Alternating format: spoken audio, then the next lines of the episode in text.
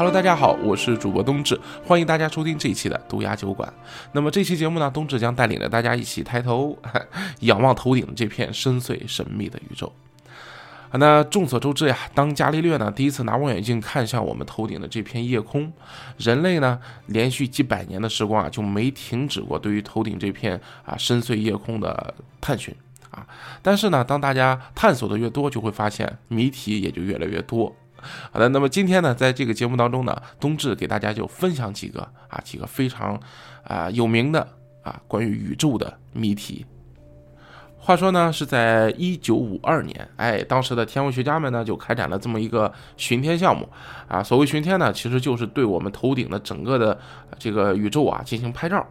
哎，拍完照之后呢，将这些照片组合起来，组成了我们整个啊以地球视角看啊整个的这个宇宙。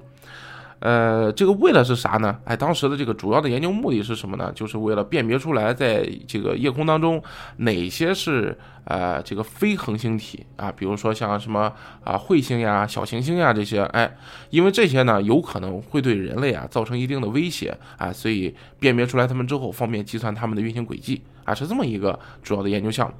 呃，但是就在这个这个拍照的时候呢，哎，当时就出现了一件非常非常令人震惊的事儿，因为要反复的拍照片啊，对同一天区要进行反复拍照片，哎，以此来辨别出哪些星体啊是产生了移动啊啊，才能找出哪些是有可能是彗星或者是这个小行星嘛。也就是在这个时候，哎，当这个天文学家们拿出来同一个天区拍摄的两张这个不同时期的照片进行对比的时候，忽然间就吓到了。为什么呢？因为有三颗恒星在照片上消失了。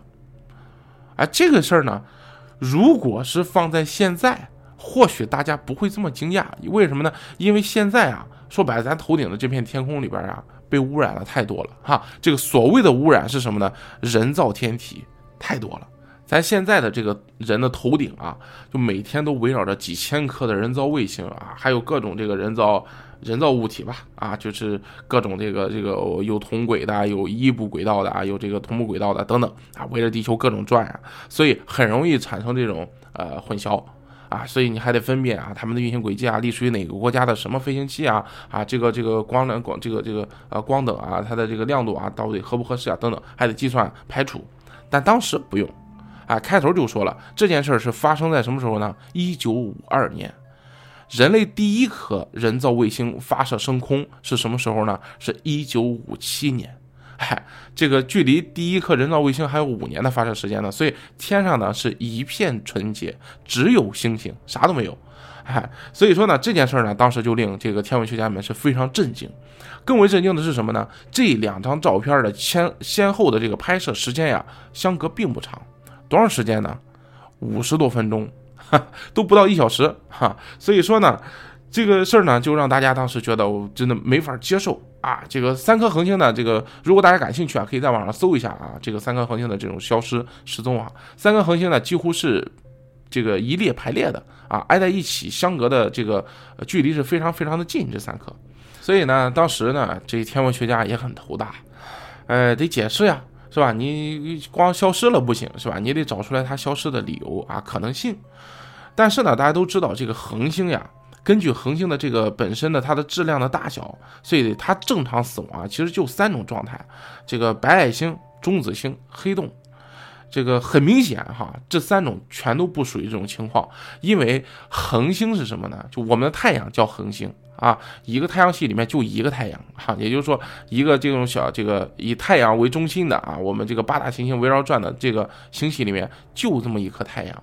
它的年龄呢是以数十亿年为计，比如说我们太阳啊，我们太阳预计呢也会熄灭，也会死亡，大概呢距离现在五十亿年以后啊，这个跟我们就没啥关系了，基本上啊，就五十亿年关，五十亿年之后，大部分的恒星呢生命都是以亿为这个纪念单位的啊，这个少的呢也得有个大几千万啊，所以说对于恒星来说，五十多分钟这意味着什么呢？意味着啥都啥都不意味着。哎，那这儿呢就有杠精就说了，那我就觉得不对劲。那万一要是就是巧了呢？就巧了，当时就拍到恒星死亡前光熄灭的那最后的一瞬间，哎，就拍上了呢。这五十多分钟不就足够了吗？我告诉你，还真不够啊！即使是恒星死亡的最后的光啊消失，也是一个逐渐暗淡的过程，明白了吧？就是这个过程呢，通常会持续多长时间呢？通常会持续呃几周甚至几个月，五十多分钟之内啊，五十多分钟之内发生的这种光光亮度的变化，其其实是非常非常微弱的。啊，即使是他在这个死亡的最后的一瞬间啊，是这样的。所以说呢，从他一开始捕捉到他的时候发出的如此高的这种光灯啊，到他最后呃这个熄灭啊，完全是找不到任何痕迹，至少是是在可见光波段找不到任何痕迹，因为当时也没有更先进的设备了啊，所以这个是当时让大家非常震惊的，绝对不可能的。但是呢，最炸裂的事情呢还不在这儿啊，还是后面。怎么说呢？咱继续往后聊哈。所以当时的天文学家呢，做出了一些大胆的推论，啊，他们推论是什么呢？你看，它不是一颗恒星呀，是三颗恒星。虽然三颗恒星离得比较近啊，这也是在我们的视角里面离得比较近，它们之间是肯定是有距离的。那么它们的距离是多少呢？这个还真的能够通过计算，通过什么计算呢？以现有的我们的宇宙的常识啊，就也不是说宇宙吧，叫物理学常识来看，光速是传递信息的最快的。媒介了，没有了，对吧？最高就是光速了。然后，如果是最上面的那颗恒星和最下面的那颗恒星，它们之间有某些联系才消失的话，因为三个同时消失，它不是一颗啊，所以说三颗同时消失，它们之间是必有联系的。而它们之间联系的最高的媒介就是光速。我举例子，比如说第一颗彗星啊，第一颗不好意思，第一颗恒星，然后氦闪啊，这个爆炸啊，这个这个超新星爆炸，咱不管是什么，它一定会以光的速度进行传播。也就是说，如果是因为第一颗恒星导致的第三颗，或者是这个第三颗导致第一颗，总之它们之间如果有某些信息联系的话，最快的速度也就是光速。哎，这就好计算了。为什么呢？也就我们只需要计算出来。如果从第一颗恒星传递到第三颗恒星，这最远的相距最远的两颗恒星之间传递是光速的话，那么它们在一小时之内到达的。因为什么呢？因为我们两次观测之间的相距时间只有不到一个小时。好，我们假设它是一个小时的话，这样呢，我们就会得出来，得出来一个什么结论呢？得出来两颗相距最远的啊，这三颗恒星里面相距最远的两颗之间的距离也无非只有六 AU。AU 呢，是我们人类常用的一个天文单位啊，它指的是这个地球到太阳之间的这个距离啊，我们把它称为天文单位啊，六个天文单位。这个距离在宇宙当中呢是非常非常非常近的了。一旦得出了这个结论，那后面的一切就顺水推舟了。嗯，那就根据公式呗，两个，然后顶点做这个切角，做这个延长线，然后相交的地方得出来一个角度。啊，这个角度呢，最后其实很小的一个角度，最后一算就能算出来什么呢？能算出来我们地球距离这三颗恒星的距离了。哎，这就很神奇了。大家想知道数据吗？不卖关子哈。最终呢，这个得出的结果是让天文学家都惊掉了下巴。两光年以内，两光年以内是什么概念呢？这三颗发光的天体。都没有出太阳系，就在太阳系内，哎，这是通过计算得出来的结果。其实啊，话说到这儿啊，咱不得不提一嘴了，提嘴什么呢？两光年到底有多可怕？所有看过《三体》的朋友们应该都知道一件事儿：离我们地球最近的一颗恒星，也就是呃比邻星啊，这个隔壁，呃邻居。哈哈没有比它更近的了，在哪儿呢？还半人马座，离我们多远呢？四点二五光年。哎，这可是咱邻居啊，没有比它离咱再近的恒星了。所以这两光年代表什么呢？两光年就是在咱家门口，啊，就在太阳系里边呢。两光年能到达什么位置呢？太阳系的边缘，有一块区域叫做奥尔特云啊，天文学家给它起了个名啊，这块区域叫做奥尔特云，顶多在这儿了。不可能再远了啊！那么细思极恐的事儿就来了，在我们家门口有三个发光的天体，在我们巡天之前，它在哪儿？当我们的第一张照片拍到之后，对方也感觉到了，哟，小子，看见我了。行，那我以后确实啊得注意点了啊，不能在这儿了。哎，走了，再拍的时候看不到了，这就让人细思极恐的事情。呃，所以说呢，这个咱就延伸一点说哈，就很多天文学家坚信，坚信这个宇宙也不能说是很多天文学家吧，基本上所有研究宇宙的啊，天体物理学家也好，天文学家也好，都是坚信宇宙当中是存在外星生物的。理由呢，其实也不用多，就一点，宇宙实在太大了，太大了。咱不说远哈，就说咱银河系。银河系里面，像我们太阳系这样的小星系啊，就有两千亿个。你能想象呢？两千亿个太阳系里边，即使你概率再少哈，哪怕小的只有对吧？一个人呃买同一注彩票中了这个二点二个亿还不用交税啊，哪怕就低到这种程度，那要是放在这个浩瀚的银河系里边，也得有这么十个八个中的。这两千多亿个太阳系里边，就你这么特殊吗？啊就必须得是两千亿分之一，不能是两千亿分之二、之三、之五，对吧？更何况像银河系一样的这种星系，那有多如牛毛。宇宙里面呢，真的是数不胜数，多少个不知不确定了，这数就没有确切的概念了，估的都很玄乎了。所以说，这么浩瀚的一片宇宙当中，只有你人类吗？这么特殊吗？对吧？好了。呃，话说到这儿呢，我们第一个细思极恐的这个未解之谜啊啊，这个就到这儿结束啊。开始我们第二个要聊的话题，第二个聊一聊什么呢？聊一聊在二零一七年的时候，人类发现了一个非常神秘的天体。这个事儿呢，其实它的知名度就更高了啊。这个二零一七年的时候，位于夏威夷大学的呃一台这个天文望远镜捕捉到了一个非常神奇的天体啊。为什么说它非常的神奇奇特呢？因为它。被确定是第一颗来自于太阳系之外的星际天体。说到这儿呢，跟大家解释一下啊，你怎么能看出来它是来自这个太阳系外的呢？哈，是这样的啊，呃，如果大家这个上学学这个什么呃宇宙的一些常识或知识的时候，大家会知道哈，特别是从一些科普科普的一些视频里面都能看到，以太阳为中心，我们的八大行星原来九大，现在不是八大了嘛，是吧？然后八大行星围绕着太阳转，大家会发现大家都在一个平面上，是不是？是吧？每个星星星都有自己的轨道啊，围着太阳转，但是没有说一个是在上边的，一个下边，大家参差不齐的啊。其实都是在一个平面上，这个平面呢叫做黄道面。啊，为什么呢？就正常的这个宇宙的这个，只要是正常的在我们宇宙之内形成的天体啊，它基本上都会从这个由这个吸积盘啊，慢慢的转化成行星的这么一个，只要是自然诞生的这么一个过程，哎，这个星系最终呢，整个的这个星系里面的天体，它都会按照这么一个啊，具有像类似于黄道面一样，这样去围绕着它的这个呃恒星去转。那么这颗星呢不一样啊，这颗星呢，它不是从我们。黄道面里面发现的，它是几乎垂直于黄道面，什么意思？从黄道面上边，哈飞下来的，这就证明这明显它不是这个太阳系我们这个里边的内部产物，它是外边来的。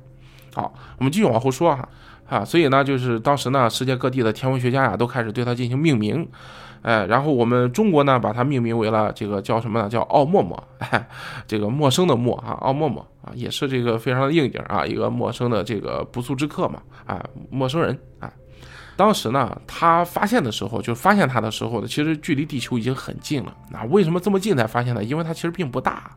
啊，这个天体它这个被发现的时候，距离我们地球啊只有大概零点二个天文单位。我们刚才聊啊那消失的三颗恒星的时候说过，啊这个三颗恒星最最远的相距有六个天文单位啊六 AU，这个呢只有零点二个天文单位，那几乎就是贴脸杀了啊！看见的时候已经冲着脸来了，呃，但是呢这个它呢也是就是从地球身边啊这个划过。啊，没有，就是和我们地球撞上啊，这也是我们非常庆幸的一事情。呃，这个当时发现之后呢，哎，很多的这个这个全世界啊，各各大的这个天文台啊，对它都非常的感兴趣。为什么呢？它是天外来客啊，是标准的叫天外来客啊，因为垂直于黄道面的嘛，对吧？所以大家都开始观察啊，观察它可能会有很多的这种研究价值嘛。通过天文学家们观测呀，发现越观测呢越奇怪，主要奇怪的有这么几点哈。第一个。它的颜色是呈红色的，红色，它的这个红色呢，很像是某种这个岩石啊，非常这个质地奇怪的岩石或者是金属，哎，才能发出的这种颜色。然后呢，更奇怪的是，它表面呀亮度不断的变化，它的变化的这个周期的这个呃最高和最低能达到什么程度呢？就是十多倍，呃，最亮的时候比最暗的时候要亮十十几倍，这个就很奇怪哈，不像是一个自然的天体。呃，很多人呢就解释，当时啊，这个天文学家解释，它是自己在翻转啊，在转圈儿啊，自己在自转，大概自转的周期是还给它算出来了哈。这个因为根据它的光亮的变化周期嘛，还大概是七点三个小时到八点一个小时。但是这些东西呢，那都是推论啊，不是说我肉眼看到啊，通过望远镜看到它在转，没有人能看到它转，因为什么呢？它其实并不大啊，它就几百米，它的这个长度呢，呃，大概也就是最多不超过四百米。宽度呢不超过四十米，是一比十的这么一个比例。这个说白了，那形象点去形容，它像什么呢？抽的那个雪茄，哈，抽的雪茄烟啊，那么一个比较粗的那种这个这个卷烟哈，雪茄烟。哎，有这么一个形状。这个呢，其实基本上就区别于绝大部分的什么呃彗星呀、小行星呀，跟它这个形状都太相差太大了啊。当时就排除了。那这玩意儿是什么啊？大家继续观察哈。当时啊，天文学家通过它的这个飞行轨迹分析啊，大概率它来自于这个天琴座方向，哎，通过咱那个呃太阳系之后啊，哎，就会这个飞往这个飞马座的方向啊，是这么一个推论的它的这个轨迹哈。呃，在这个接近这个近日点，就离我们太阳最近的这个近日点的时候呢，哎，会受到太阳引力的加速作用，哎，这颗叫奥陌陌的这个小天体啊，哎，它的这个速度会越来越快，越来越快。正常来讲呢，就是太阳系的这个天体啊，根本是没法飞出太阳系的。啊，而靠着人类技术的这个去发明的这个探测器啊，是可以啊。例如这个上个世纪七十年代，NASA 发射的这个星际探测器旅行者一号，它的平均速度大概呢已经达到这个十七公里的每秒啊，不是每小时哈，每秒十七公里。哎，以这样的速度，哎，它可以在未来呢飞出太阳系。只不过这个时间是非常漫长的。刚才在还是哈，我们说上一个这个未解之谜的时候提过一嘴，太阳系的半径大概这个引力范围是多大呢？哎，我刚才说了，两光年左右就到这个奥尔特云了嘛，对吧？那飞出这个得多长时间呢？即使以每秒十七公里，也得飞一万多年。一万多年之后啊，多可悲哈！其实你想想，我们人类真的非常渺小哈。我们人类造的这个这个，现在旅行者一号是我们目前人类人造的啊飞行器里面速度最快的，没有之一啊，最快的了，每秒十七公里的速度啊，什么概念？就是大家可以想想哈，每秒十七公里。呃，你离最近的这个这个城市啊，大概有多远？举举例子，比如说你离最近的可能一百公里吧，哎，就你闭上眼啊，然后数不到十秒钟啊，八九秒钟到了啊，就这么快。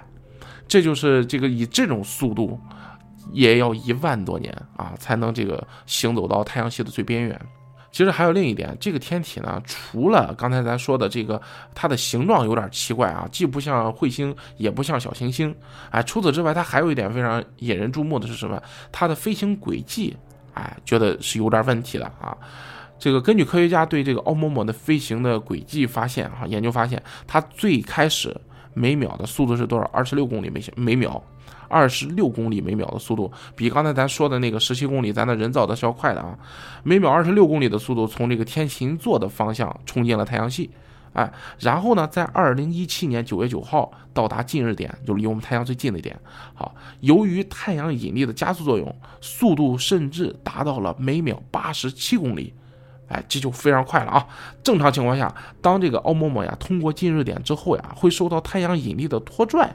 进行减速，哎，这就是呢，呃，就是你离太阳越近，它肯定它的引力就是吸着你。通过近日点之后，哎，离太阳远了，那太阳的引力呢也会拽着它啊往太阳身边转，所以这个力量呢就会造成它的减速。哎，但是让人觉得很诧异的事情就来了，实际上呢，这个奥陌陌在离开太阳系的时候，它的速度呢，哎，这个它的速度是有所偏差的。它的实际位置跟预算中的并不一样。科学家发现啊，它在逃离太阳系的时候，速度在加快，没有减速，反而快了。正常的天体并不会出现此类的这些奇怪的现象，除非，除非什么呢？它拥有属于自己的一套动力系统。